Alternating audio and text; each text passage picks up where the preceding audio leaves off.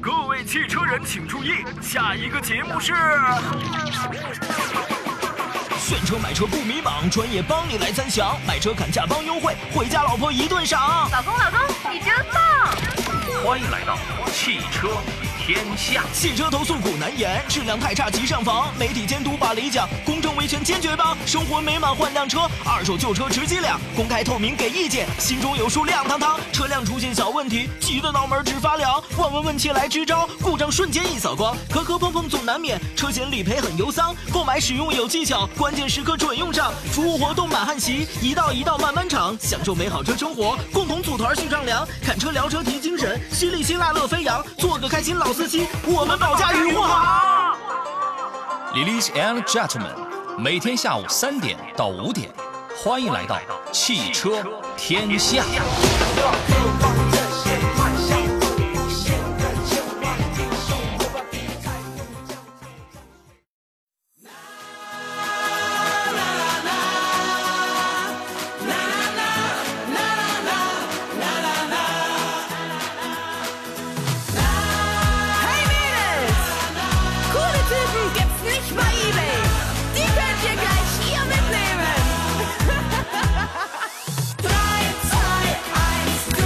来，下午好，诸位，现在是下午的十五点零四分，新一周的工作又开始了啊！在下午的三点，此刻开始，一直到五点呢，陪伴您的永远都是山东交通广播，此刻开拔启航的专业汽车节目《汽车天下》，我是杨洋。可谓是阳光明媚的周一下午啊，这个时间呢，前方的阳光可能略有刺目啊，车厢里的温度感觉如果要是闷热的话，请你放下车窗，让春日微风拂面而过，扫一扫自己慵懒的下午状态吧。各位，此刻路上需要你打起精神，安全挺进。每天节目我们是下午的这两个小时啊，为您提供跟汽车生活相关的全方位的服务，涵盖什么新车挑选啊、选车买车、优惠购车、汽车投诉、汽车维权啊、维修保养、二手车等等多个方面。所以说，甭管您对于汽车生活有哪方面的。一些需求的话，我们的节目都将为你专业服务。今天下午是周一，两个小时呢，我们将全程解答各位在选车、挑车、买车方面的种种问题。所以，啊，有那些什么选不定我该买什么车了啊，什么样的车 O 不 OK 对我？还有它有没有什么优点或者是缺点了？呃，这个价格怎么样的？能不能请杨洋帮我在这个优惠再谈再谈两下，再砍一刀的？诸如跟选车买车相关的所有的问题，您都可以在今天下午五点之前来找到我。直播间两路热线电话已经开通了，号码分别是零五三幺八二九二六零六零或零五三幺八二九二七零七零。另外呢，还有山东交通广播的一些微啊一些一些新媒体的一些直播方式，您此刻可以在山东交通广播的微信公众号里边来找到。呃，这个我们节目的音频跟视频的双重直播，欢迎各位留言互动，也可在这个微信公众号上发送“天下”两个字儿，加入到我们节目的车友微信群。抖音号也在直播，各位请搜索“杨洋侃车”，第一个“杨”是木字旁，第二个“杨”是提手旁，单人旁，侃大山的侃。欢迎更多的朋友来关注、来留言互动。节目以外呢，您可以在喜马拉雅搜索这四个字，回听绿色版无广告版的节目。今天坐上宾是来自济南品家二手车的石占平石老师，你好，腿哥。啊，杨好，各位车友好。下午这个时间开车通常都会犯困啊。听说您为了提神儿，在车上给自己这备好了满清十大酷刑。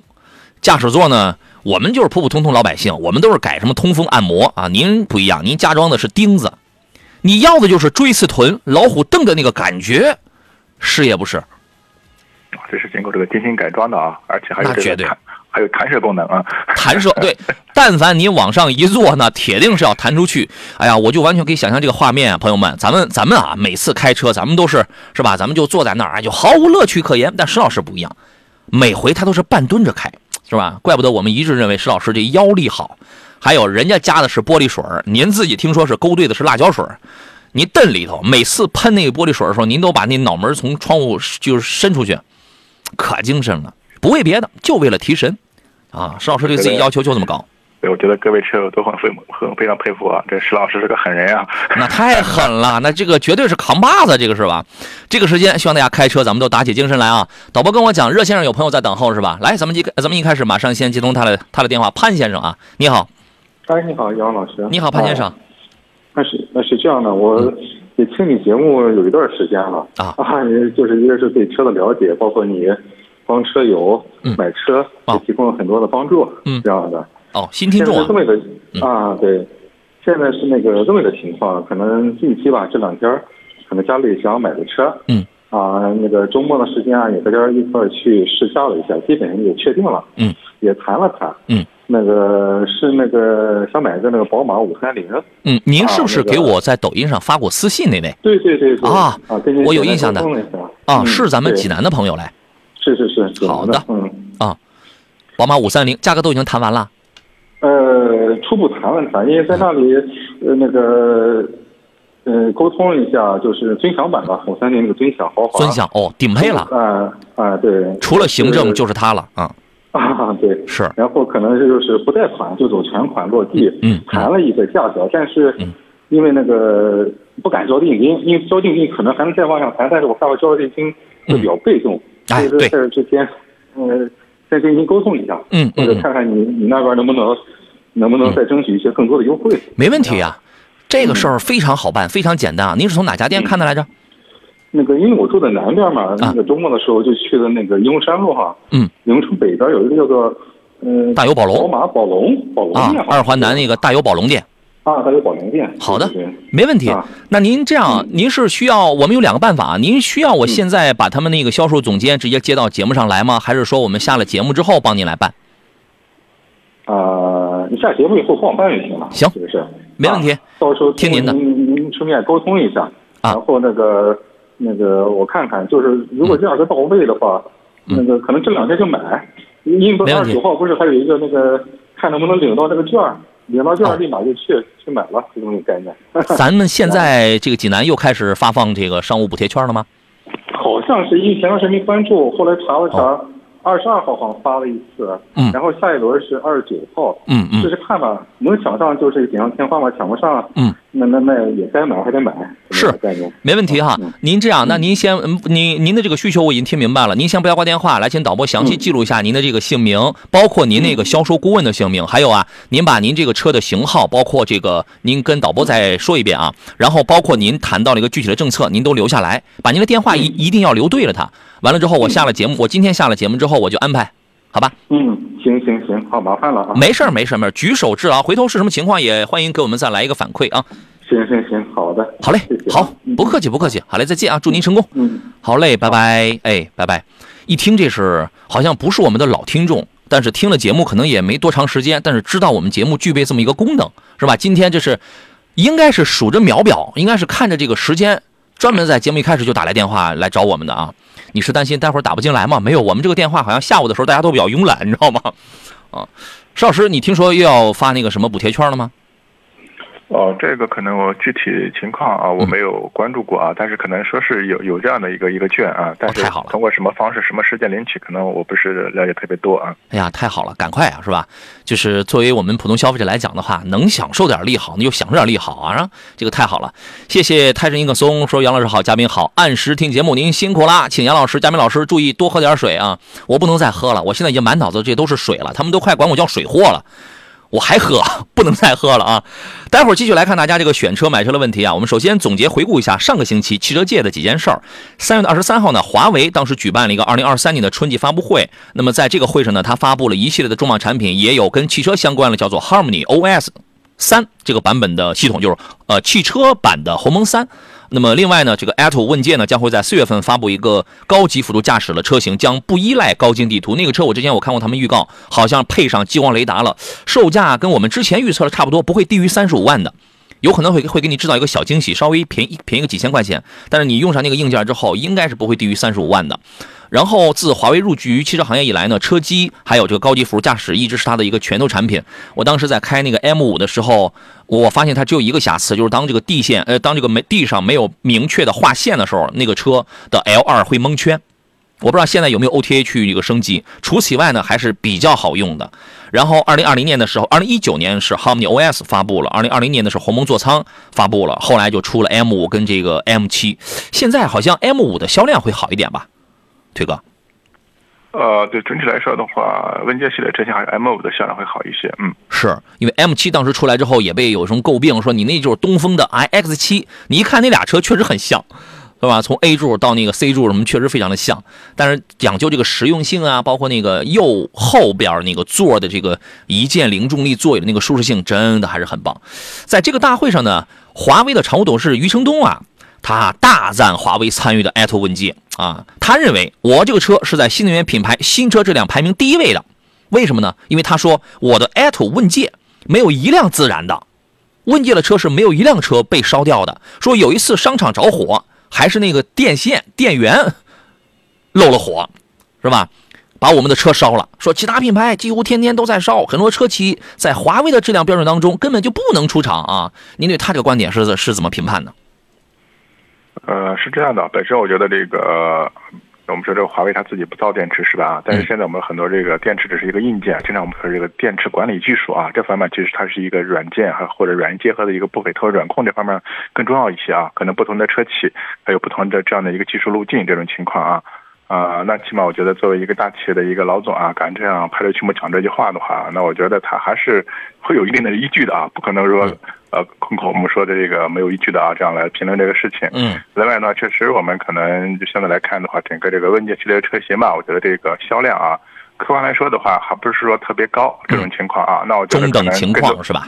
对，更多的消费者啊，可能更多的接触这款产品，了解产品，可能我们也会会有更多的这种体验。嗯，就这像这个。电池自燃这个情况，其实我觉得是很多就是选择或者对这个新能源车啊，有一些有这些购买意向的消费者还是非常关心的一个问题。嗯，是这个车，当你你比如说你用了一个华为的全家桶，你的手机啊，你跟你太太的这个手机啊，还有还有什么家里有一些家电啊等等啊，你的 Pad、你的电脑如果都是华为全家桶的话。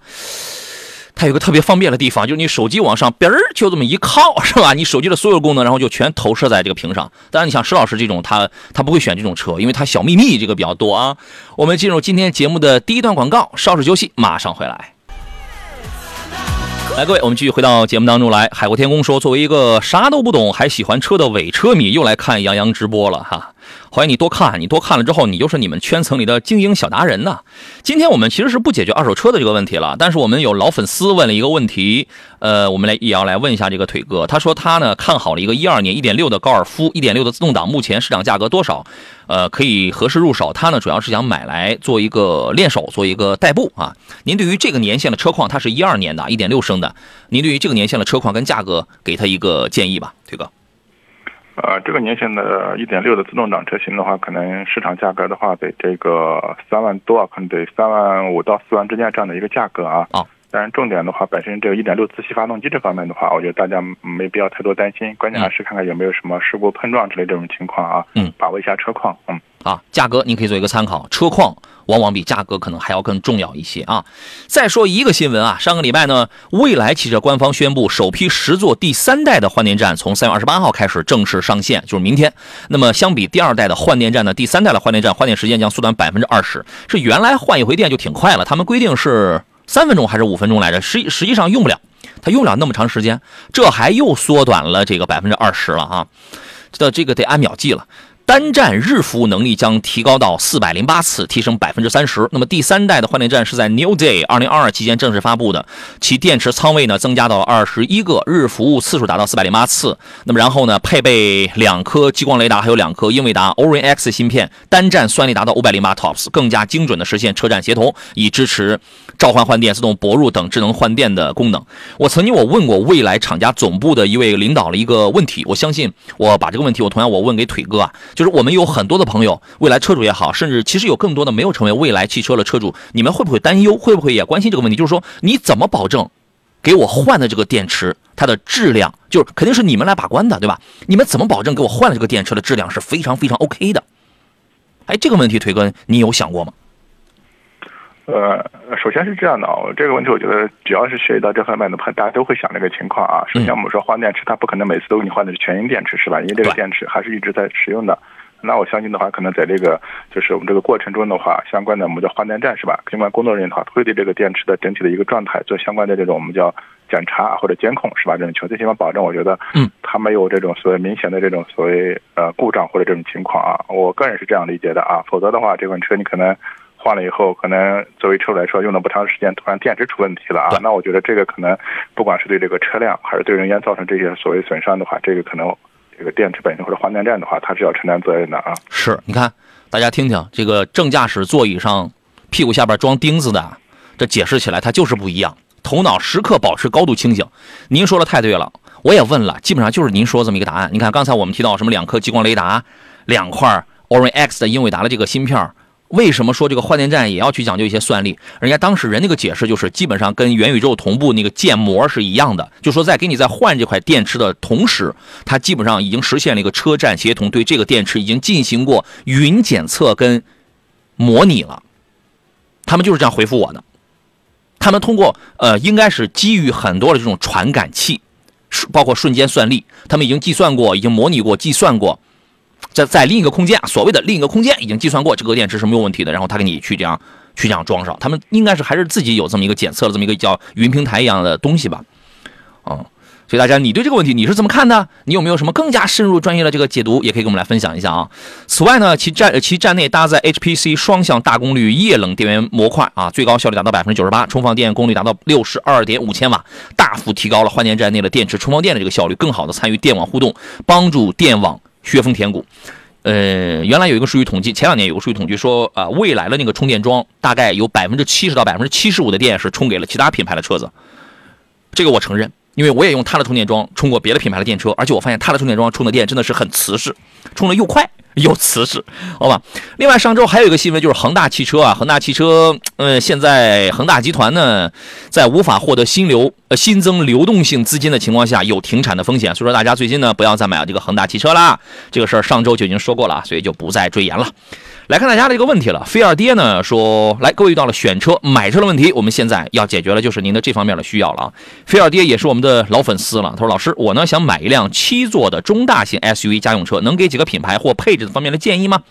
预算呢大概是在三十到三十五万的这个区间，这个很好选啊啊，腿哥，你给他几个选项啊？他只是强调呃中大型的，中大型的三十万左右的 SUV 是吧？啊，七座的，好像啊，好像是这个。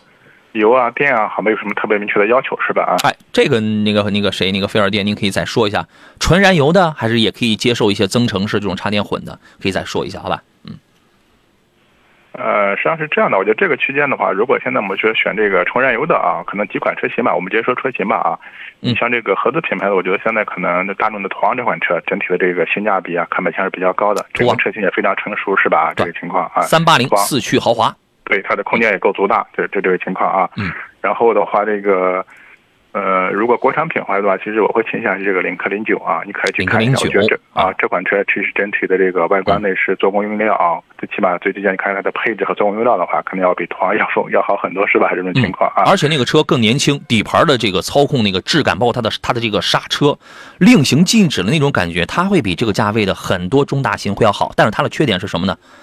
第三排空间太小了。是不是？嗯，对，第三排可能稍微小一点。另外呢，还有一款的话，可能就是这个福特的探险者，是吧？啊，探险者，这这目前相对说是几款这个燃油车里面，我觉得相对说整体表现还不错的车型了。嗯，你说这种油电混动啊，或者这种这之类的，我觉得你可能你像汉兰达是吧？可能是这个区间。汉兰达别别买了，有带刺的车型了啊。对啊，另外像像同样油电混动的话，其实最近那个大家关注的锐界 L 是吧？啊，这款车型你你也可以关注一下。哎，这款车到底上了没有？没有，现在是个预售价，是二十五到三十一还是三十四来着？它是个预售价。啊，油电混动的是吧？预售是吧？啊，预售对。对，所以这款车我觉得可能它的这个整个电池容量不是特别大，是吧？啊，哎，就一点一度电，一个镍的镍锂电池，那个一点一度电，你就想着它就是在你起步的时候给你稍微给你推那么一把，像一个小孩一样，他给你推一把。你要想要多省油，不可能的，它电池太小了。嗯，所以这个我觉得还是上市以后我们看体看看一个实际情况吧啊。但是还是对这款车这个如果用了油电混动，希望油耗有所这个下降。但是可能这个电池还是动力比较小，到了这个油耗去多大效果，这个还只能看实车了啊。对。应该会略有下降一点点。你看，刚才我们数一数啊，刚才说了有这个 Terrament，有这个途昂，对吧？然后还说了那个什么那个锐界 L，锐界 L 你能买一个很高的配置了，对吧？另外呢，昂克旗的艾维亚版本是这样，我跟大家透露一个剧透一个内部消息啊，昂克旗就别克那个昂克旗这个车马上厂家要停产，马上这个车它就要停产掉了，要停产，因为这个车本来它就很便宜，因为二零二零年的时候这个车可是降到二十一万起步，后来没这个价了。所以说，你们有很多的网友，不要因为你们是花了三十三十一万买的，你就说你吹牛，我我就不高兴，根本没那么便宜。错了，我比你明白，当时就二十一万起的步，当时三十五万就能落地买一台 Avenir 艾维亚版本。这个车这些咱们就都不提了，因为这个车马上就要停产了。所以说，各位你可以研究一下，近期去买一个这个车的一个高配置的一个车型，它可能就是油耗略高一点点，保值略差一点点，刹车比较软。但是它的舒适性真的是很棒的。它跟凯迪拉克的叉 T 六是同一平台的。你要是觉得这个牌子不够硬的话，你这三十到三十五，你也可以买叉 T 六，这个也没有问题，也没有问题。刚才腿哥还推荐了一个车是领克零九，那个车叫偏年轻、偏运动、偏操控一些。还有一个是刚才您也推荐了福乐探险者，就这几个车够看的，偏硬偏硬朗一点啊。我这几款车都可以去去先去初步筛选一下啊。是蛮多了，够看了啊。咱们接通热线上等候的杨先生的电话，你好。哎，杨老师，你好，欢迎您。哎，你好，杨老师，我那个山东东营的听众。哦，您好，请讲。我现在在看的那个宝马三二五长轴耀夜。哦。是这款车我嗯谈了谈到三十万吧，裸车三十万。裸车三十是三二五的药业裸车三十啊？啊，对对对。哎，我觉得这个价格还挺好呢，还。哦，我。一天上午去跟他谈了，然后交了个定金，哦，还能砍吗？你已经交钱了呀，你交钱了，你这个那你就没法找我了，因为咱们是这样，就是凡事都要讲究契约精神嘛，对吧？您已经交了钱了，就这个就代表您跟他双方都已经认可了，所以像是这种情况，一般来说我是交了个意向金，啊，还没最终还没定下。你交了多少钱？交了五千。你那就是个定金了。呃，他呃是，他说过意向金当个定金，好像是啊，对啊，你那就已经是交了个定金了。你你说，我现在我要再帮你问吧，人家人家就会觉得杨老师这人挺不讲究。你说我们都已经对吧，都已经订了车了，你为啥你不早找我呢？我一开始都是我对象谈的，他告诉我之后，我才我想起来给你打个电话。是啊，你看看，所以呢，像是这种情况，因为本身你三十万这个价格，腿哥，你觉得他这个价格怎么样？呃，我觉得还可以啊，这个价格啊，真挺好了，挺好了。像我记得在退回一年多的时候，这个药业啊，三二五长轴药业落地得在四十左右呢。你想想，他现在裸车是三十。行，那这个事儿我就爱莫能助了。嗯，那能打个招呼，多送点东西也可以啊。那你这样吧，这个这个我就破回力。呃，来，导播来记录一下咱们这位先生哪家 4S 店。啊，然后呢，您的姓名、销售顾问的这个姓名已经交了定金，这个也咱也备注好啊。然后把那个政策、车型，咱们详细的咱们都这个标注好，我下个节目来安排，好吧？好的，谢谢谢谢杨老师。没事没事，下回别再这样干了啊。好的好的。好，好嘞，再见。啊，再见。好嘞好嘞，拜拜啊。好好好。嗯，拜拜。就大家有的时候可能会不太理解，是吧？你这凭什么交了定金你就不能帮问了？推哥，您解释一下这个情况。啊，实际上是这样的。其实啊，我们说这个不管是消费者还是四 S 店的销售顾问的话，其实我们说谈一台车的话，这是非常呃艰难的这种情况。可能因为我之前也在四 S 店工作过啊，是吗？可能销售顾哎，我确实工作过，在很早之前了，刚刚参加工作的时候啊。当时可能你为了客户谈这个谈一个特别谈价格的时候，可能真的啊反复需要和这个所谓的什么销售经理啊，甚至要这种沟通这种情况啊，嗯，可能要上那个公司那边争取所谓一些政策、价格力度这种啊，嗯，但是最终这个过程确实已经是呃谈谈判局非常非常怎么说非常困难的这一个情况。那最终这种达成协议的话，这个事情我觉得已经我们已经初步达成了啊。嗯。那如果在这个基础上，我觉得啊，你可能再去啊，如果通过一些渠道的话，可能去四 S 店，这个本身的话，对销售顾问也好，或者对这个四 S 店的相关的一些领导也好，你就不太尊重人家了。这个事情，对对对啊。对。还是我觉得这样确实还是有些为难人家了啊，这个。对你这个就好比你找了我了，对吧？完了之后咔咔，然后价格都很满意，都已经都谈好了，钱也交了。哎，你突然想起来，我我我还可以再找一下这个石老师，然后你又找了一下这个石老师，你这个事儿咱们就办的就是凡事要讲究一个互相尊重，还有一个契约精神，没有别的问题，没有任何别的因素，就是因为要讲究一个契约精神。我这个人还是特别讲究这个的啊。我们进入半天广告，稍事休息，马上回来。来，各位，我们继续回到节目当中来。十点四十一分，这里是汽车天下来继续直播。今天坐上宾呢是来自济南品家二手车的石占平石老师啊。我们再次请出腿哥，你好，腿哥。哎，杨好，各位车友好。咱们帮一女孩解决一个问题。这女孩呢，今年是我看一下啊，她的留言分了好几节儿。她说今年刚考上公务员啊，祝贺你啊！这个好好为人民服务啊。这个说家里给买车十万多一点，最多到十二万。老师可以推荐一个吗？女生开。然后呢，她个人看了几个车呀？哎呦，她这几个问题离得挺远。我看一下，他个人看的分别有合资的有朗逸，还有伊兰特，国产的有吉利的 icon 巧克力，还有长安的益达。我看一下还有什么别的问题啊？然后呢，刚才我给他推荐，我说你这几个车你就咱们别讲性能什么，咱们就从女孩角度上，咱们就讲谁的颜值更高。我个人觉得，朗逸的长相平平无奇，它但是它一定是这里边保值最好的。伊兰特这个车长相犀利，但开的大多数都是年轻小伙子。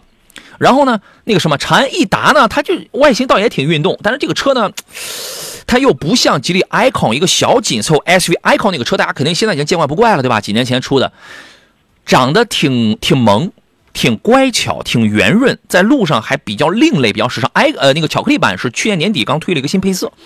所以，我个人觉得，咱们就别考虑那些车的什么性能，我们就是一个小女孩今年也就二十来岁吧，对吧？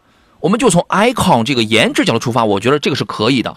这是我给的第一个观点啊，咱们待会儿请石老师来给评价一下。第二个观点呢，然后他就说嘛，他说他个人也看上了这个 icon 巧克力了，但是家里给出钱嘛，好像家人还是更喜欢合资一些。但是呢，你要考虑，OK，那你喜欢合资的话，就是十到十二万的这个价格，最多出到十二万嘛，对吧？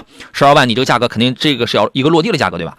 那么这个价格你能买到什么？如果你真要选合资的话，这个价格你揣着这个钱不要去买 SUV，你买轿车是可以的。一点五的朗逸。这车绝对能买，但是对你来讲，这个车风平平无奇，你还能买个什么呢？买个轩逸也可以，轩逸倒是男女也能行。再就是什么呢？马自达的车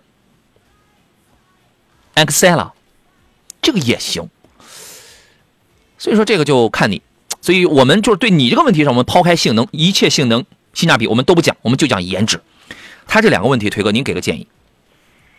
呃，首先是这样的啊，如果这个预算的话，就是十万到十二万的话，其实真的啊，我还是比较推荐这个国产车的啊。你确实这个价格区间的话，一些合资车型嘛，你包括前面说的像朗逸啊之类的啊，包括像这个伊兰特这类车型的话，怎么说呢啊？呃，可能我觉得它就占一个合资品牌的这种属于这种优势吧。但这个优势，我个人觉得是加引号的啊。但实际上，你发现整车的这个外观、尺寸、配置、做工、用料各个方面的话，我觉得可能和同价位的这个自主品牌车型，确实我觉得还是，呃，有差距的。我个人是这样觉得这种情况啊。呃，其实是这样，就是你前面说的几款车里面啊，那我觉得作为一个女士或者女孩子来说的话，可能我觉得在颜值方面会比较注重一些啊。不不管是买一个。朗逸也好，包括伊兰特也好，我觉得这类车的话，可能现在真的没有太多的这种个性啊，或者大家其实这种车型的话，啊，不同年龄和不同的都可以开这种情况。就整体，我觉得可能还是像爱康这种外观外观方面的话，可能我觉得这种辨识度更高一点。而且这款车其实它的发动机变速箱的话，也是吉利非常成熟的这样的一个技术。这种情况啊。啊，其实就你说的几款车里面，我个人还是啊，也是比较推荐这个 icon 这款车型的。虽然它呢可能整体的这个销量啊，并不是特别高这种情况啊。对。呃，如果在两款这种合资品牌里面啊，如果要非要做一个选择的话，好，稍等，广告回来之后咱们继续。嗯，来，诸位，我们继续回到节目当中来。这位姑娘说，我呢得去说服家里，谢谢老师，你又给了我自信啊！你要坚决，你要有这个自信，就是在这个价位。嗯，你看有很多的一流的国产品牌，真的比这个价位的合资品牌性价比要高特别多。我们刚才只讲了颜值啊，我们没有我们没有讲什么主动安全，没有讲什么豪华配置，也没有讲什么动力，这个我们都没有讲。刚才腿哥有有半句话他没有讲完。如果如果说想在那两个他看的一个是 Elantra，一个是那个朗逸之间来选的话，您的建议又会是什么？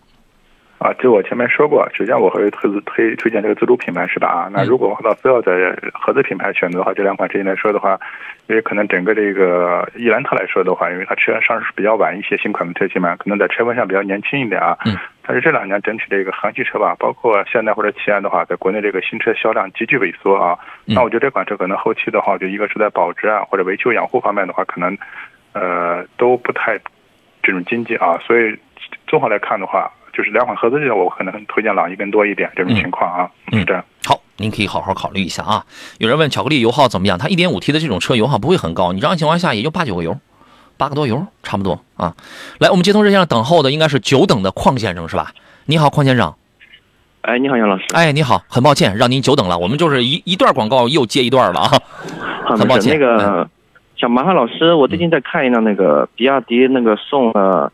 Pro 那个一百一百一十公里续航的那个，嗯，然后我想请老师帮忙。哦，怎么价格太硬了？也是对这个车价格就是很硬啊。我可以帮你问，但是不一定，就是这个车还真不一定能便宜多少。它这个车现现在应该有个几千块是吧？嗯，他店里没有什么优惠，就送送就要了个电机护板。他这个主要是厂家哦一点优惠。我现在谈到这个十五万一了。哦，您是哪个地方的朋友？我是那个崂山的，青岛崂山的。青岛崂山啊，去的。我老家的这个是，那我 那那我必须我得帮你得那个问一下是吧？现在还没有交钱哈？呃，没有。好，那就这样，你就这一个问题是吧？对，是的。好，呃，来，请导播来详细记录一下咱们这个邝先生的详细信息啊，一定要记清楚啊。这个我老家了，这个这是我老乡啊，咱们一定要这个服务好。这样，你我会反馈给他们厂家，然后你就等他们电话通知。好，麻烦您。没事儿，如果他你比如说一天啊，最多两天，如果最多两天还没给你回电话的话，你再来找我。好，正好有那个崂山区的那个七千的补贴，想趁这个机会。哦，他七千补贴是到哪一天截止？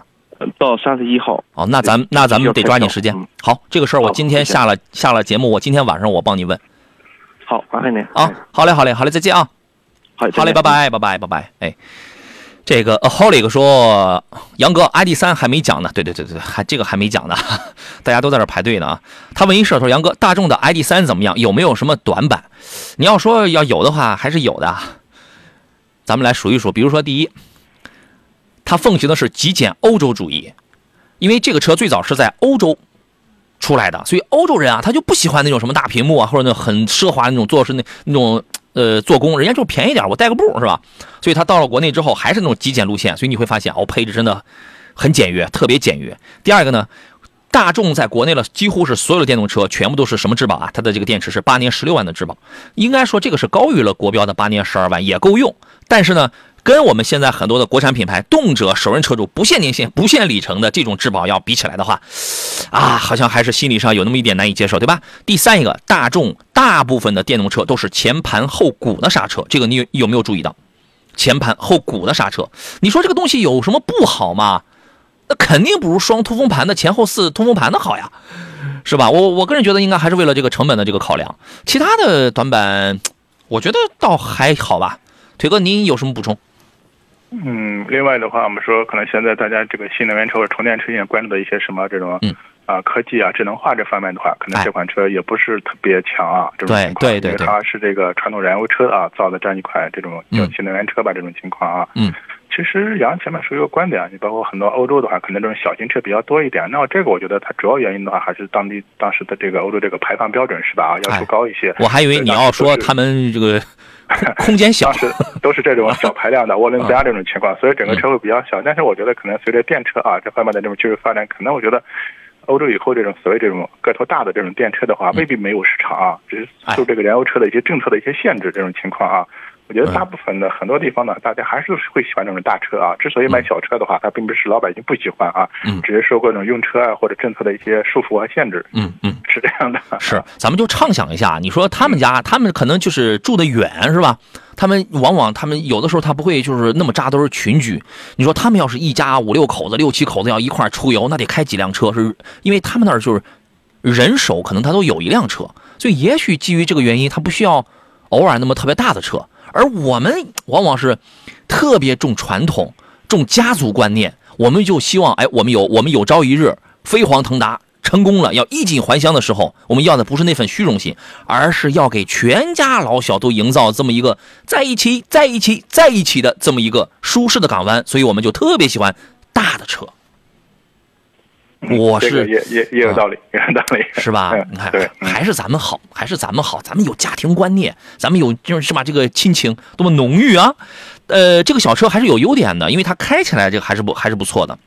啊，好多人说感觉就是一个电动的高尔夫是吧？哎，其实整个尺寸啊、外形也都很都很接近是吧？这样的一个，确实这款车底盘调教啊、驾驶乐趣方面的话，还是更接近燃油车，可能比一些的这种普通的这种纯电车型，可能这种驾乘体验会好一点啊。或者喜欢这种燃油车的这种感受的话，嗯，是。他说，哈哈，最大的卖点就是宁王的电池，宁王时代是吧？宁宁王时代啊。呃，现在其实讲电池的话，可能对我们来说耳熟能详的最大头的就是。宁王嘛，对吧？但是在国内实际上还是有很多的这个电池的寡头，大家水平都很好。但是在汽车圈里呢，前两年一直流行一个玩笑，就是说，百分之九十九的电动车都是给宁王打工的嘛，因为都必须要买他们家的这个电池嘛，对吧？然后他说呢，是给老婆买的家里的第二辆车，那这个车没有问题啊，这个车比较的小，你要是全家我们都挤在这一个车上的话，确实比较紧凑了。但是如果说啊，我们就是给媳妇儿啊，或者我就自己做一个补充的话，这个没有问题。挺好的，四百来公里，对吧？挺好。嗯，我们继续看下一位朋友的问题了啊。这个一位朋友叫做他这网名就是个圈儿啊。他说：“杨杨老师，你给评价一下 GLB 二点零怎么样？就二二零嘛，现在多少钱？钱的事儿您问四 S 店。但是这个车我个人是真不推荐。另外，英菲尼迪 Q 五零能买吗？呃，能买要看两个条件。第一，Q 五零的价格应该会很便宜。Q 五零这台车刚啊不是，那是 QX 五零刚一上市当天便宜了五万。Q 五零现在应该掉在二十一里了。你要看价格。第二一个，很多地方都没有四 S 店了。”都没有售后了，四 S 店已经濒临倒闭了，所以这个条件非常重要。如果你买了一个车，它以后它没有这方面的一个保障的话，它也是一麻烦。但是车真不错，车真不错啊！它 E C 呃那个英菲的车是用 E C U 电子 E C U 来控制这个转向，虽然你的感觉它不像是宝马，就是那么的像一液压一样，就是那么的有韧劲儿。但是应该说也是比较有质感，只不过说是比较轻飘轻巧一些，也是比较精准。它用 ECU 去控制，这项技术是来源于战斗机啊。你越贵的英菲，它用的 ECU 就越多，最多能用到仨，三个 ECU 控制一个转向啊。卖的太惨了，卖的太惨了啊！您先给说说那个 GLB，您推荐吗？呃，是这样的，我我不知道它具体是哪一个型号，它是那个二二零 G R B 的二零零还是二二零？呃，他看的是二点零 T 的，那就是二二零。二二零是吧？啊，啊，其实二二零的这个价格就不低了，是吧？这要是下来的话，它的排量上来以后啊，这种情况，你让 Q 五，让沃尔沃 X C 六零，让凯迪拉克叉 T 五怎么看？对，严格来说的话，可能这个预算的话，你买这个车的话，可能买其他，包括我们说 B V 的车型里面啊，其他的你可能都高一个级别的这种情况，是吧？啊，这样的啊。但这款车，我觉得很多人觉得可能就是它可能比那个 G L A 稍微大一点，是吧？又比 G L C 要 要要稍微小一点这样的一个一个一个情况。但是其实现在客观来说的话，G L B 这款车的话，可能在整个这个奔驰 S U V 系列车卖的销量并不是特别高啊，这种情况。呃，所以这款车的话，呃，我个人觉得，特别是二点零这个性价比就已经。不是特别高了这种情况啊，你要如果确实的话，就是对空间要求不高的话，可能我觉得那个一点三 T 的啊，那个完全够用，相对性价比还好一点，是这样的啊。你说三十万左右，还有哪个品牌给你上一点三 T 的排量啊？二十多万，还有哪一个豪华品牌给你既用一点三 T，还有扭力梁、非独立后悬架呀？这个东西啊，要收割的你，就是因为收割你这个情怀。而且我之前这个车还没有上市的时候，我就讲过，它的底子是雷诺的科雷宾。你可能搞不清楚，哎，它怎么跟雷诺怎么能沾上边就是这样的，所以说呢，它当然会换做工啊，然后也会你换那个车标啊，它很多东西它很多东西它这个它都改了嘛。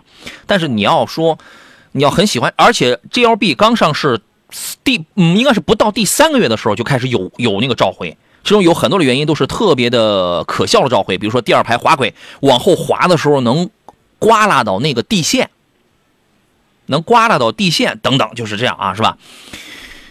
所以这个车呢也不是不能买，但是你要说你同样你揣着三十多万，你去买一个 G L B 的所谓的二二零的话，我觉得呀，你为什么不考虑一个沃尔沃的 X C 六零或者一个奥迪的 Q 五，或者添点钱去买一个 G L C，去买一个现在的现款，也就说是老款的这个 G L C，当然需要添一添一点。你要是买一个夹缝地带的车的话，我的感觉啊，嗯，你得到的是什么呢？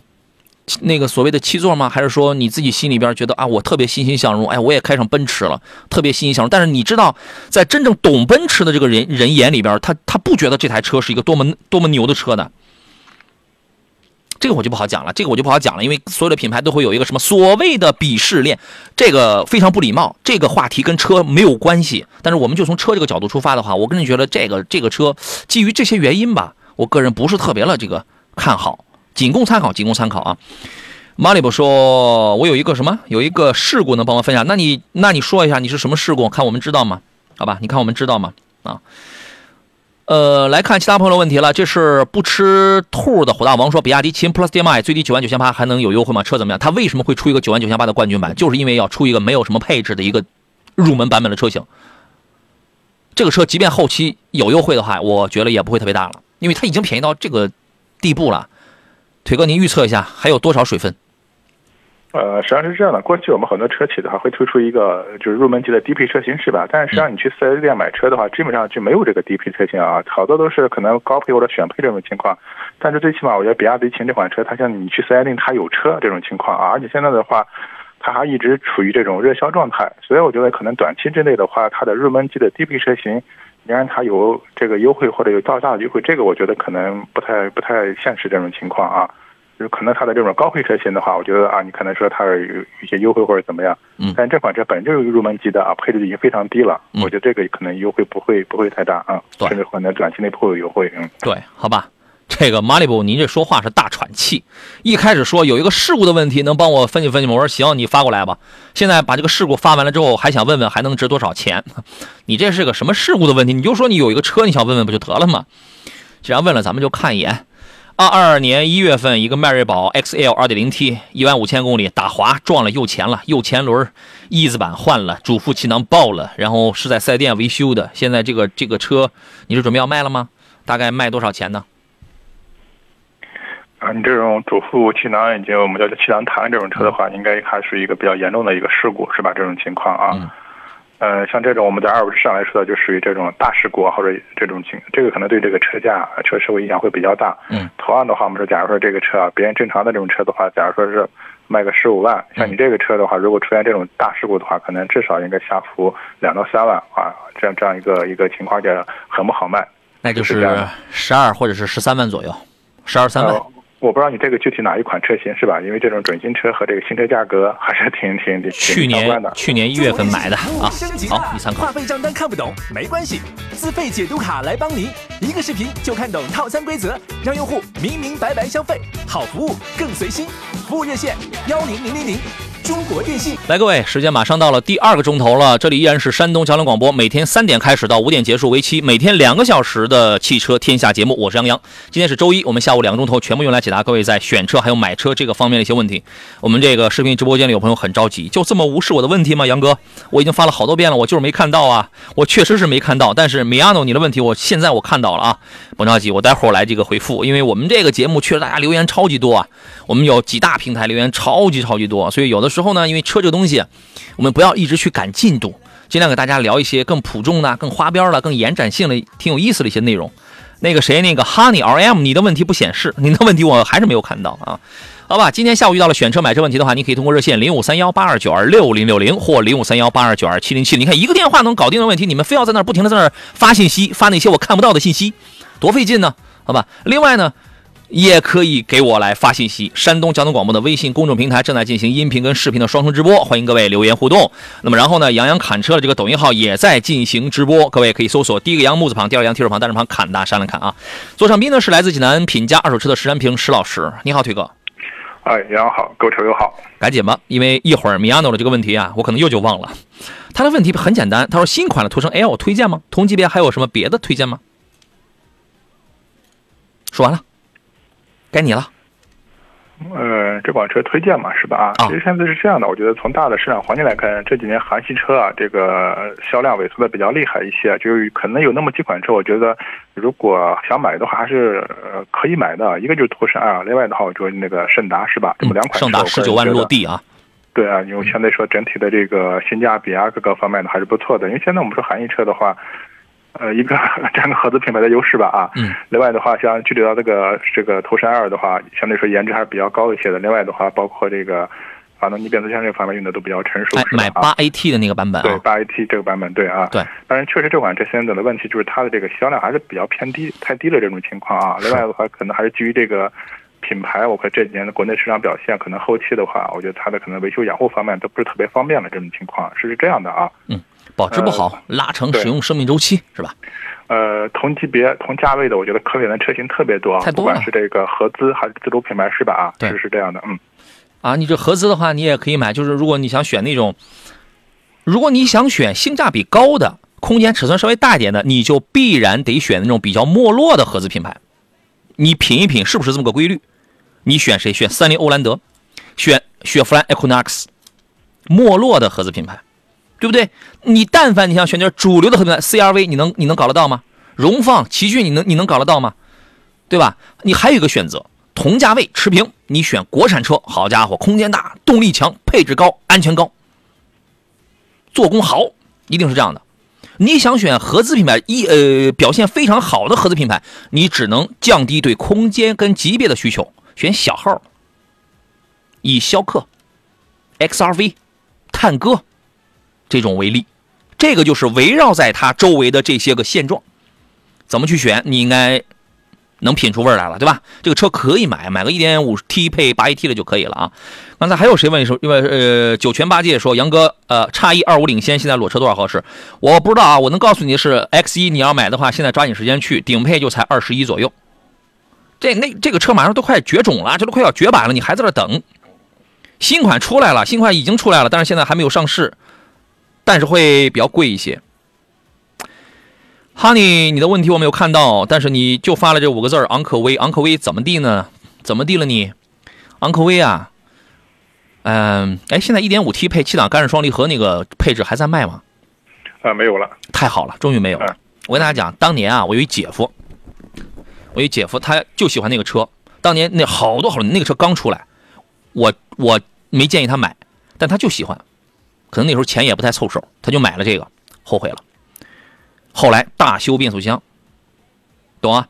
还有什么什么什么什么啊？反正出了好多的问题，又漏油又又那干什么的。我当时我就推荐他往上再提一格，你换你换那个九 AT 的，对吧？他那个不听嘛。这个车呢，现在什么昂科威 S 啊，有 1.5T 的啊，什么那个东西，你昂科威 Plus 这种啊，你最好买个 2.0T 配 9AT 的车没有问题。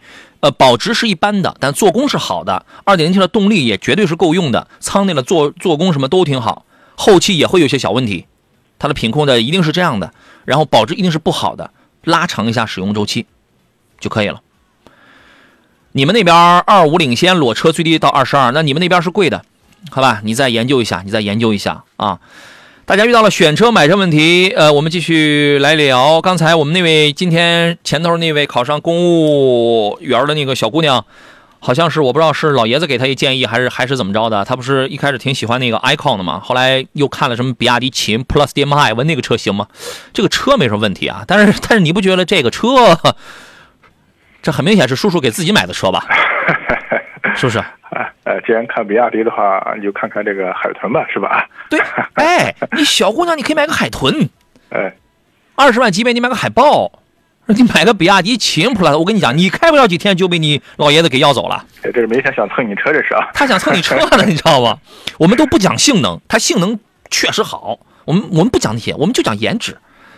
好吧，有人问威兰达2.0豪迈怎么样？这个车我不推荐，因为这个品牌的售后服务，广汽丰田的售后服务非常的差，非常的差。你了解一下我们的节目啊。像梦想飞翔说，叉 T 四可选吗？如果你是一个年轻的直男，小姑娘好像好像也可以啊。就是一两个人用这台车是可以的，后排空间超级小，开起来非常硬，嗯，能买，加速还是很猛的。如果想兼备空间跟操控的话。隔壁，请看一下那家蓝天白云的那个 2.0T 的宝马的 X1，虽然它也是一前驱，但是它的这个调教还是比较比较好开啊。关键后排空间这个也是比较大一些呢。这车倒没什么问题啊。原野说：“杨老师你好，说到没落的合资品牌，现在买个一九年的马自达 XL 貌似不错。一九年的啊，请问一下小毛病多吗？坐标是临沂，两家长马，一家一马都关门了，长马也关门了，这么惨吗？”哦，一九年的昂克赛拉，您觉得怎么样？啊，其实这款车我们个说的话，包括自吸发动机啊、发动机变变速箱这一块的话，都是非常成熟，它没有什么大的问题或者毛病这种情况。其实它的这个外观到现在来看的话，它的外观也不落伍啊。但唯一的话，可能确实这个啊内饰的一些做工用料的话，可能显得稍微这个简约一点，是吧？啊，嗯，啊，所以导致它的舒适度也一般啊。嗯，至于排量方面的话，包括一点五，还有这个二点零吧，这个还是可能根据你个人的一个喜好和预算来听啊。如果淘一个车况好的话，还是可以啊。这款车我觉得还算的是属于这种比较经典的车型吧。是，我觉得还是要看好车况啊，对吧？对，价格也不高啊，属于性价比也比较高的二如果二手车的话，嗯，一定还是要看好车况，因为那个年代它还用的是前麦弗逊独立悬架，后多连杆的独立后悬架呢，后排空间除了小一点、紧凑一点之外，那车开起来是真不错。好开，而且二点零配那个六 AT 吧，油耗我我印象中好像并不是很高，市区油耗也就九个多吧。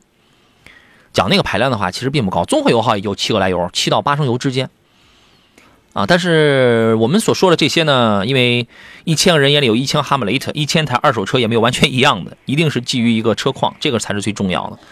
就是临沂当地那个长连连连连长马都倒闭了，临沂现在什么车卖的好啊？对吧？一马肯定是关门了，一马这牌子都停掉了。一一年多以前就已经停掉了啊。长河说第一次看直播，光听声音，第一次看到杨老师本人这么帅呀！试问谁不知道啊？没有没有没有没有，你说的很好，还有没有其他的？你应该这样说，杨老师不光帅是吧？啊，这位听友应该提高审美啊。怎么回事？你这一下子把我给打入低谷了，你知道吗？你也说杨老师不光是帅是吧？这个谈吐，哎，谈吐也很优雅，也很有气质。他不像石老师，光光吐痰是吧？我这我还多少还沾点文采啊！谢谢谢谢你的这个谬赞啊！还有朋友发微信说，十五以下混动轿车，国产合资都可以推荐一下，不要比亚迪。比亚迪现在可是真红啊！你那你不要最红的是吧？呃，但是比亚迪在这个价位呢，它都是一些插电混，对吧？你所谓的混动呢，现在分两种啊，一种是挂蓝牌的，有油电混，也有也有一个挂蓝牌的纯电动增程式的。那么其他的呢？除了比亚迪之外，因为你这个价位比较的低啊，十五万以下的，再说这个轿车里边还混动的，确实不多。因为这个预算呢，可能要略低一点吧。咱们说说这个问题吧，你有推荐吗？呃，这个预算呢，我觉得可能还是选油混更多一点啊。就因为插电混的话，确实还是比较少。因为本身的话说插电混，而且它要轿车啊。对我本身插电混它两套系统，有这个发动机，也有电机这一块、电池这一块，所以它成本本就高啊。其实我觉得，呃，这个纯电会更多一点。说到油混的话，现在可能卖的比较好的啊，相对比较突出的就是卡罗拉嘛，是吧？双擎那种啊。对，双擎的，它这个一点八这个这套系统的话，包括很多出租车都在用嘛，是吧？确实整体的燃油经济性啊、稳定可靠性啊方面还是不错的啊。嗯。啊，而且它的销量也足够大，其实保值方面也还是不错。这种情况啊，我觉得可能这款车你可以重点去考虑一下。嗯嗯，好，先进广告啊，回来之后我们再呃还有其他的一个两个的这种推荐，回来之后咱们再聊一聊啊。来，诸位，十六点十七分，我们继续回到今天星期一下午汽车天下的直播当中来。我依然是杨洋啊，石老师，刚我们还是回到刚才那个问题，十五万以内的这个车，想要是轿车是混动，刚才呃他说他不要 BYD 嘛，对吧？你这个人你没有 dream 是吧？人都 build your dream，你有没有 dream 是吧？咱们可以谈一谈。然后呢，如果你想选这个，邵老师刚才推荐了一个纯油电混的，就是卡罗拉的那个一点八升的那个，对吧？如果你属于是一个神经太保，家里又安不了充电桩的话，这是这个是一个合资品牌，你可以你可以选。还有一个车呢，性能比它好，油耗比它更低，是谁啊？是那个轩逸的 ePower，ePower 是一个一点二升起，只是起一个增程器的那么那么一个作用，它只用来发电。所以它的油耗会非常低。其实它是一个唯一目前这个价位上唯一的一个挂蓝牌的一个纯电动车。我这样说你能听懂对吧？完美的去解决了你既跑得多，家里还搞不了充电桩的这一痛点问题。油耗很低，我大冬天济南春节前堵了那么厉害一匹，我还开暖风，我才开三个油左右吧，百公里三升油，好像还不到三升。工信部是三点一，我开的比工信部还低，我正常开。这个也可以，还有一个，你如果想要想要一个国产轿车的话，我推荐你是什么呢？你可以等一等，或者你你你算不等的话，你就算不等它降价的话，那个长安的 UNI V 刚出了一个致电 IDD，那个车是十四万多一个配置，十五万多一个配置。你要你十五是一个裸车价的话，你你可以去拿拿那个纯电跑一百公里的十四万多那个，这个是你可以理解为是二十万以内的插电混动的里边唯一的一款五门掀背轿跑车。那个车就是一个 UNI V 的一个 IDD 版本，这个 IDD 的这个系统啊还是比较智能，纯电能跑一百公里，满油满电，轻轻松松给你搞到一千公里。那这种你平时它它也是要依赖充电桩的，啊，您觉得这个车怎么样，推哥？啊，当然它是插电的啊，这个插电的那一块啊，哇，绿牌。你要你要说这类风格的话，你可能有一款油混的啊，那就是那个广汽传祺的引爆啊，它是那个不插电的油混啊，二点零的那个自吸加油电混动啊，其实那款车你要追求这个所谓。啊，动力性能追求这种所谓的这种运动轿跑风格的话，它也是这类风格的车型。这种情况啊，嗯，呃，其实前面杨说的那个，我们说那个前面说的轩逸的那一款车型啊，嗯嗯，呃，就是那个叫 ePower 那款车型嘛啊，对我觉得车啊确实是一款好车，包括技术也非常成熟啊，但可能最大的问题啊，还是目前这个就是市面上销量保有量太低了，销量低，配置低。是吧？对你可能的话，就是你可能和和卡卡罗拉类似这种车型，我觉得最直观的一个问题呢，就是你后期这个保值方面的话，可能是是一个硬伤啊，是这种情况。谈一谈这种什么插电混这种什么车，就不要谈保值了，它肯定它都不太保值，对吧？呃，油油混啊这方面，可能目前来说的话，其实卡罗拉类似，可能另外一套子没是雷凌是吧？可能现在雷凌的销量。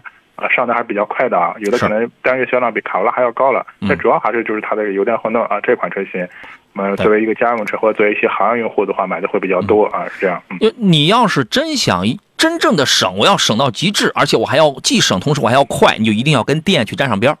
对，你就跟解决充你充电桩你要能解决，这是这个是你的先决条件，你就买这种插电混动的这种车。刚才我说这个 UNI-V 的这个 IDD 这个车性能还是不错的，你包括它里边还有什么 AI 智慧节能的一些算法，通过它自己植入进去一些智能的算法，让这个电机跟发动机高效同步、高效去这个协同，然后根据不同的路况啊、地形啊、环境，它自动的去调整这个电量的控制，包括一些能量回收的这个策略，所以你可以享受到一个既好的驾驶体验，动力方面还能带来一个很好的一个节油方面。另外，它还有什么叫 AI 智慧节能管理系统？就是这个，其实就相当于我们之前说的那个叫做那个代号叫什么叫那个 IBM 啊，这个还是叫什么东西？年头太久了，也这个记不清了。就是一个电控，它就是聪明的去这个控制用电，然后去这个发电，而且电脑自动的去给你去这个去调那个能量自动回收啊。到底是这个是是一个什么样的强度啊？就是你有的时候你开着车的时候，你都觉得哎，我都不用狠踩刹车，就跟有人帮我踩了一脚似的。大家为什么喜欢看宝马的电动车？就是因为宝马那个自适应刹车功能太舒服了，非常舒服。长安的这项技术可以在下坡工况下让驾驶员的这种操作减少百分之六十。当然，你千万不要依赖这个东西啊，它让你舒适，但是它就是多那个那个什么一呃减减轻你的这个一直那个脚的那个驾驶疲劳，对吧？跟这个 UNI-V IDD 同步上市了，还有一个还有一个 UNI-K 的 IDD，UNI-K 是那个大五座的一个 SUV 嘛，那个纯电同样也是能搞到一百公里，是吧？现在应该是这种车会更香一些啊，你可以考虑一下，好吧？呃，篮球欧文说送 Plus DMI 幺幺零旗舰版好落什么搞好落时期值得买吧？你说落地时落地时期啊，这个价格可以啊，听说还要降价，也会今年出新款，好焦虑啊，嗨。它再降也不会降多少了，它不会降太多，因为现在对他来讲正是当红的时候。但凡给你降点儿，你就偷着乐吧。你还指望它哐哐给你降两万吗？焦虑啥呢？新款出来之后，也许性能配置是提高，因为新款一定是在优化的版本。但好东西一定是好价格呀。焦虑啥呢？钱充裕自然等新款。想活在当下，现在给点优惠就行啊，就买就得了。就这个产品，腿哥，你觉得会 什么跳楼大甩卖什么的这一种吗？啊，最起码从目前的市场表现来，可能短期内看不到这这种迹象，是吧？短期内看不到啊。嗯，短期内确实暂时还没看到这种迹象，全部加起来优惠一万二啊，综那叫综合优惠是吧？你比较一下，你在几个经销商之间来比较一下，啊，这种店经销商也很多，一个一个城市都快三十家店了。这三十家的店的体量，你怎么养活就这么一个小的城市？所以说，看着现在很很火热，他们的竞争压力是在是在后头。你要是不着急的话，你当然就等下去，对吧？你等下去，可能他们这个厮厮杀了就会很厉害，那对你来说可能就会有有一些利好，因为一个城市的体量不足以支撑现在它这么急剧的扩张，你可以考虑一下。嗯三哥刚好也问了一个 Z 六的 IDD 啊，Z 六就是那个欧尚的 IDD，动力总成跟变速箱质量耐用性怎么样？Z 六的 IDD 是纯电能跑一百一百三来着，对吧？是一百三还是一百五来着？会稍微会长一点，但是他们的系统都是一套，都是这套 IDD 这套系统，我觉得没有问题，因为它的性价比啊会更高一些。Z 六啊就有点是跟谁划一条平线，划跟 UNI-T 跟 UNI-T，但是 Z 六 IDD 是去年它就出来了，它上市比较早，这套系统没有问题，很成熟啊。腿哥，您的建议呢？啊，我觉得最起码技术方面是没有问题啊，但可能问题还是就是这个现在销量方面的话，并不是特别突出啊，是是这个啊，销量会很低，是吧？所以说你你这种车本身它保值率它就很不好，再加上在在不好里边销量还很低，所以你就要考虑一下，因为长安的长安商用系列啊，就欧尚属于长安商用，长安商用系列目前的市场的存在感啊体量远远不如长安乘用，乘用是谁呀？UNI 啊。C.S 啊，一达呀，什么这这一类的，他造车造了多少年了？他的品控把控的是是多好？欧尚只不过从两年前，最多就两年，两年前开始提高了质量。最早卖什么 X 七零 A、X 七五，那都是什么呀？破七糟烂的，请原谅我这样说啊，这个嗯，另外一个点呢，从这个产品定位来说的话，可能欧尚真的定位的话，比这个长安可能还是最起码的价格方面的话，是要要低廉一点的啊。哎，它很清晰。从这方面来说的话，可能它的成本控制方面的话，我们说要求会更高，是这样啊。对。呃，所以这个主要还看看你个人这个这个预算这种情况。看预算的问题，看预算的问题啊。小灰灰说，二十万左右的油电混合推荐什么？你得是什么车呀？你如果是轿车的话，你要想跑得很远的话，你可以买增程版一多一点的。你比如说那个长安的那个深蓝 S L 零三，你可以买哪吒 S 的增程版，对吧？这是轿车里边的这个增程版，它也叫油电混合。你如果想买 S U V 的话，你可以买什么？二十万以里买比亚迪宋 Plus DM-i，二十万、二十三、二十五买吉利雷神那个、那个、那个星越 L 的增程电动版，纯电两百零五公里，综合续航一千两百五十公里的。你连个车型你都没说明白，对吧？好吧，你是 SUV 呢？刚才我也回复了你这个问题了。蜘蛛侠还挺怀念你刮腿毛的那个声音呢。说腿哥现在用脱毛膏了吗？已经听不到这刮胡刀的声音了。刮胡刀？怎么还刮完胡子之后还还这个还这个还刮腿毛呢？还这么两用吗？腿哥？呃，我也很怀念啊啊！我们的听众比我还懂你，你知道吗？你看，刚才腿哥说我长得不好看，你看现在立马就有人替我来现眼报了，是吧？我爱你们！弹道无痕说：“主播你好啊，我想入手，我不是主播，我不叫主播，好吧？我是一个主持人。我你是主持啊？好吧，嗯，哎。”你说的我还真这这个顿时还感觉这个心态啊，顿时还这个很悠然，这种 起感觉了啊。说想入手插混车型，计划用十年以上，很担心电池的寿命。这个你看质保啊，这个你就看质保，它是有质保的。呃，质保期之内坏了的话，厂家给兜着；质保期之外坏了的话，随缘分，随缘。这杨杨主持说了，随缘啊，这个真是随缘啊。以目前来讲的话。电池的成本是昂贵的，但是电池成本目前正在逐年下降当中。你光担心没必要，担心没必要。你也你也可以想想，你用十年它不坏呀。你光这事儿咱们还没办，咱光担心房子我还没买，我担心楼上楼下左右邻居不合适，隔音不好，他们老吵闹，这可怎么办？急坏我了！我担心物业配套服务不好，急坏我了。哎，担心没啥用吧？这个事儿您给他解答解答，从质保啊什么这个方面啊，首先我觉得这个一个是要看质保是吧？质保的起码这个厂家会对自己的产品的一个信心这个情况。另外的话就是看现现在的一些啊这种正在使用的一些车辆的一个具体表现这种情况。所以现在是这样的，就是很多人老担心这个电池的一个就是一个质量有问题或者电池用不住这种情况啊。嗯。实际上从我们现在接触的一些新能源车来看的话，其实大家特别是电池这个就是耐用性方面的话，就是不是大家想象的那么那么不堪这种情况啊。是。你包括我们最早接触的一些和这个电池相关的车型的，你看最早就是丰田这个油电混动嘛啊，像类似，当然它这个电池其实也是啊，这类似这种电池吧，嗯，呃，基本上很多车用到我们说可能十年往上走啊，是我们都用到二十万公里是没问题的。但现在我觉得随这个新能源的这些最起码电池的技术一些提升吧，就是它的这个耐用性啊或者可靠性还是有提升了。因为现在你本身这个插电混动，因为它可能这个更复杂一点。现在我们以这个纯的这个充电呃呃车型来说的话啊。你现在可能最基本的，可能它要支持国家一个强制标准，支持三千次满充满放啊，这样的一个一个我们算是行业内的一个质量要求，一个标准。现在都不得低于满充满放，不得低于两千次了。啊，是三千次应该是。啊，对，就是不低于那个当年的那个标准。很多人的话对这个就满充满放这个概念可能不是特别特别理解啊。所谓满充满放的话，就这个车电池充充从零充到百分之百，这叫一个满充啊。然后从再从百分之百放到零，它这是一个满放。嗯，这个过程里面的话啊，你可能是我这这次充了从从假如举个例子，从零充到百分之二十啊，可能就是哦百分之五十吧，就不再充了。下回的话，我又从这个什么，从假如说用完以后就有百分之三，从三分之充到七十，就它是累加的一个过程啊，不是说每次要求从零充到百分之百，就是可能每这次我充了百分之二十，下次充了百分之三十，累加起来嘛。这样达到百分之百才算一次满充，是这个可能我解释大家能听清吗？听明白这个情况吗？啊，哎，听不明白啊，听不明白，说的非常好 啊。我们是要求到就是满充百分之百，它不是一次要从零充到一百。你可能这次我这次充了三十，下次充了四十，累加起来它达到一个百分之百，这就叫一次满充。是我就是我就是听明白，我也告诉你我没听明白。我们进入半天广告啊，回来之后咱们再接着聊。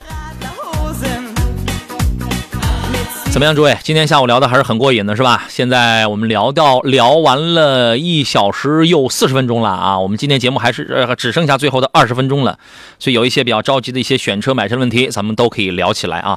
座上宾呢依然是来自济南品家二手车的石安平石老师，你好，腿哥。哎，你好，购车友好。这一个小时四十分钟，这个怎么样？够累的吧？呃，还好，还好，嗯，还好啊。主要全靠这个驾驶座下边屁股下边那几个钉子来提着神儿了，你知道吗？啊，刚刚打开电饭煲的洗衣机的朋友可能不知道这个是个什么梗，对不起，你来晚了哈，下回你早点来。Seven Days 说主持人你好，现在提 A 六合适吗？四五月份还会有更大优惠吗？那我告诉你，如果你想买的是奥迪的话，现在不要订车，四月份，四月份的优惠更大。内部消息啊，超越说杨哥好，红旗 H 五怎么样？哪个排量啊？一点五 T 的还是那个混动的，还是二点零 T 的呀？我个人觉得这个车呢，二点零 T 配六 AT 肯定哪哪都挺好的，油耗就是会高一点，但是主动安全配置、动力都好很多。但是呢，就这个车来讲的话，我觉得买个一点五 T 的就挺合适的。嗯，这反正这个车我觉得行，您给他分析分析。啊，对，我觉得二点零 T 主要还是价格的问题啊，因为它可能二点零 T 入门就到十七万多了，是吧？这种情况啊，但是一点五 T 的话，可能大体应该是在十四万左右啊，可能还有优惠的啊，这种情况啊，所以还是一点五 T 的性价比会更高一些。嗯，对，但是这车啊，讲品质、讲颜值什么，真挺好，尤其在去年年底的时候推出了那个蓝娃娃的那个配色的啊，对不起，人家配置单上人家不叫蓝娃娃，知道吧？我给说他就是就那个就那个蓝色那个浅蓝色，我觉得哎呀很有很有质感。年轻人不要买这个车，上去就买个红买个黑色的，是吧？叔叔辈的可以啊。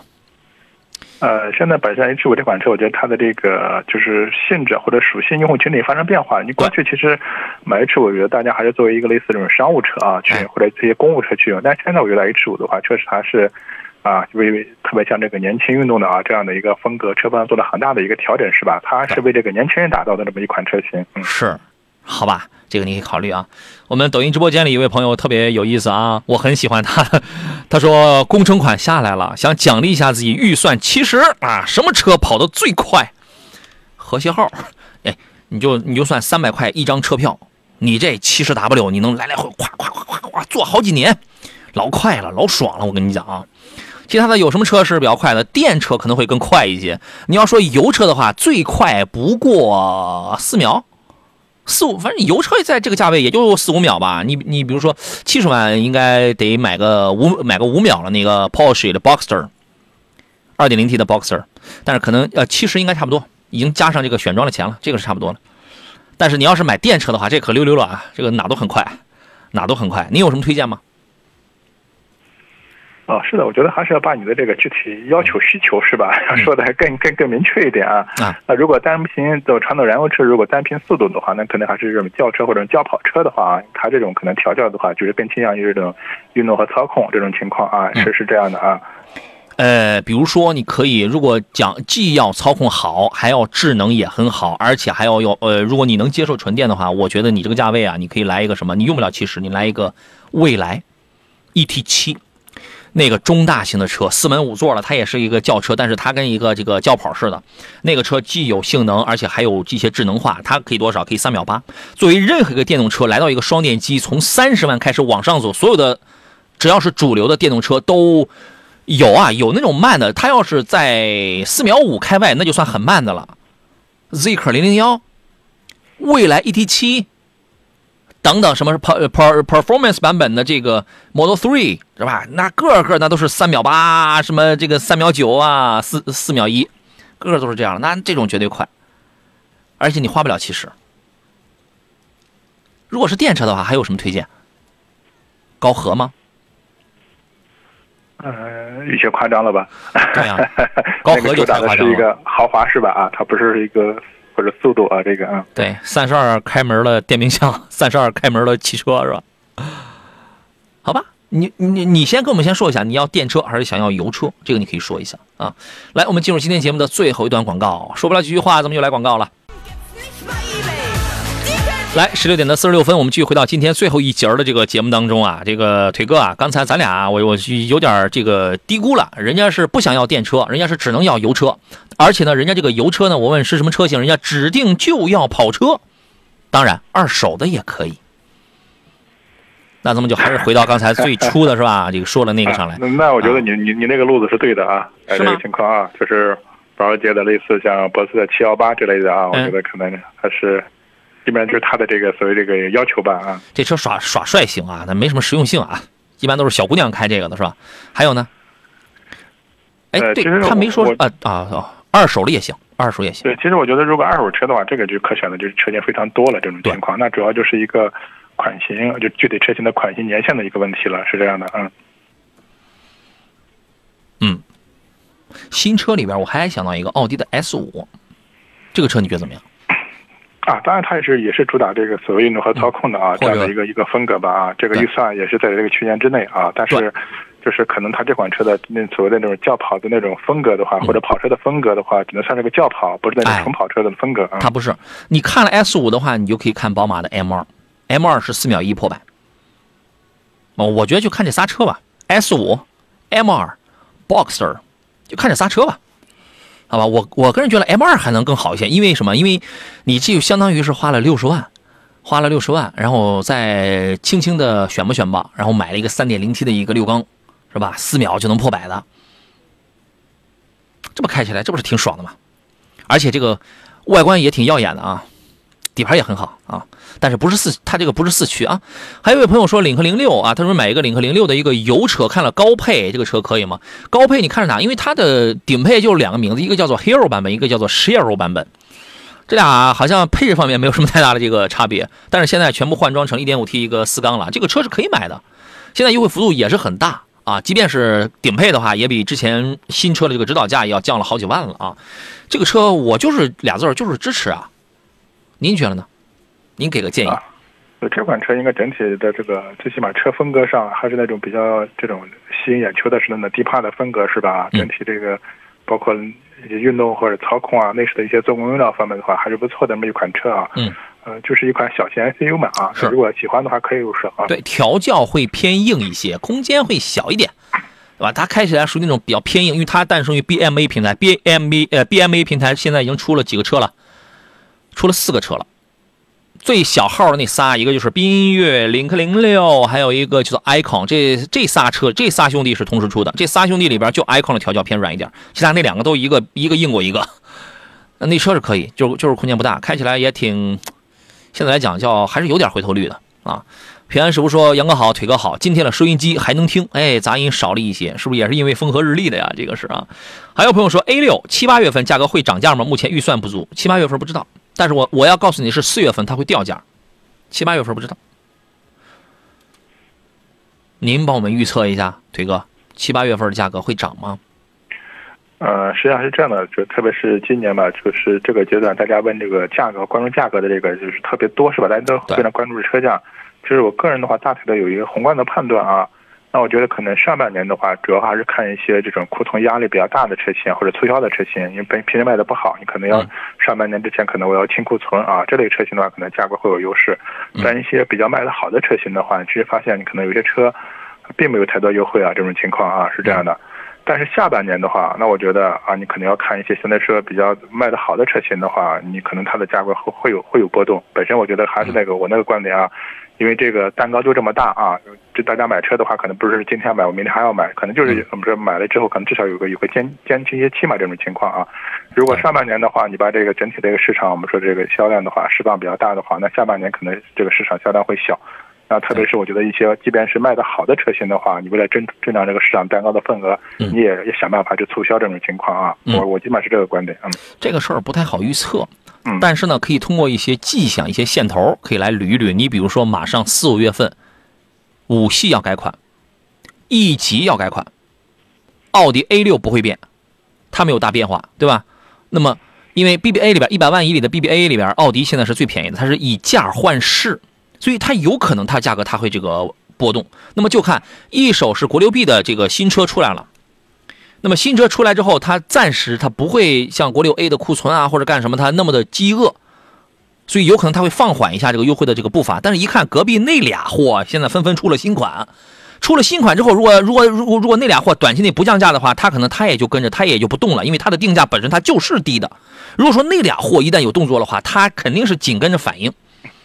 呃，另外还有一点，我觉得不能忽略的就是新能源车啊，对这个传统和这台车的市场蚕食啊，这个也是非常关键的啊。因为大家可能现在三十多万买这种车型的话，好多人在考虑我是买 BBA 呢，还是买一个新能源，是吧？啊，是这个情况。嗯，所以说这个东西啊，现在是不太好预测。呃，如果你是现在，反正现在资金不够嘛，你就一直等就好了呀，你等就好了呀。反正现在摆在眼前是四月份的价格一定是便宜的，对奥迪这个牌子是百分之百是一定是便宜的。好吧，这一句话可能又给奥迪又带去了不少销量了，又啊，又又带去了不少持币观望了，啊啊！丰收说大师智跑怎么样？不是大师啊，老夫本在红尘中啊，焉能看得透智跑为何物？智跑是什么车？智跑是起亚的车，开个玩笑。智跑是国内的第四代的狮跑了吧？哎，第三代还是第四代呢？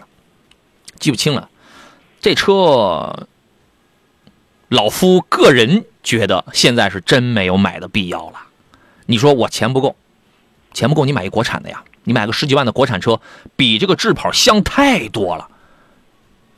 你说我还想要个合资品牌，哪来那么多虚荣心啊？就十来万，还非得要个合资品牌？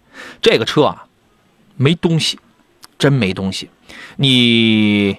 我建议不要过多的去听网上有一些朋友说，我零几年买了起亚，我一一年、一二年我买的起亚，现在一个螺丝都没换过，什么毛病都没有。对呀，但是没换螺丝没毛病，什么都没都没有的车也有很多呀，还是要宏观的去看这个问题啊。你就看二零二三年了，有几个人去买起亚的？二零二三年了，买起亚的是什么人？二零二三年呢，更有假假如说还有人去买起亚，那这个这个还是有的啊。它在国内的体量是非常小了，你知道吗？它还是有。那么然后就在这一小撮人里，有几个人是去买智跑的？这些问题你可能看不到，但我们能看到，我们很清楚，对吧？所以说这个车，我觉得十之已经颇为无味了。这个就是我给你建议，换车，换车。啊，腿哥，您给他一个建议吧，别让他觉得我我是不客观、不理性的，是吧？您说说您的建议。呃，今天这是第二位问这个韩系车的车友了，因为我觉得上半一小节目有个朋友问那个途胜 L 是吧？啊，嗯，这是一个智跑啊，那我觉得可能最起码途胜 L 的话，它占着一个款型新啊，包括一些配置更丰富一些。但是现在智跑这款车，其实对标的就是那个 X 三五是吧？啊，三五啊，两款车，我觉得现在可能唯一的话。呃，就是一个主打性价比的合资品牌吧，这种情况啊。但是你要说性价比的话，那确实可，我觉得和我们自主品牌的话，那这种它性价比方面也不占优了这种情况啊。所以的话，还是看你怎么去看待这个问题，或者你的具体的要求是什么，是这样的。车的话，它也没什么说大的问题或者毛病，是吧？如果买的话，我建议还是它那个二点零自吸就可以啊。对，二点零自吸的。对，十三万多吧买的话啊，可能一般有两万的优惠了嘛，也就是差不多十三万你能上路是吧？啊，我觉得这款车相对是性价比是更高一点嗯，对，好吧，不要再让那脆弱的虚荣心在作祟了，啊，太没有必要了。反而你在真正懂车的人眼里，我跟你说句实话啊，你在真正懂车的人，或者说他见的车见的多的这种人眼里，你你就十来万，你开一个智跑，反而是一个特别特没面子的事儿。今天咱们把这话，咱们也别老说高雅的，你说老你老说高雅的是吧？咱们偶尔也说一句俗的，这句就是我来一句俗的，那不一定就比你开一个国产车有面儿。真的，我真跟你讲。好吧，有的时候啊，你不能光你自己想什么，因为也许你的世界太太小，太小。你看，你揣着十五万左右想买一个 SUV，你还买智跑，你的世界啊太小了，太小。来，腿哥，你给他推荐一下，揣着十五万想买 SUV。哦，他的预算是十五万是吧？燃油的，纯燃油的，纯燃油车是吧？啊，对。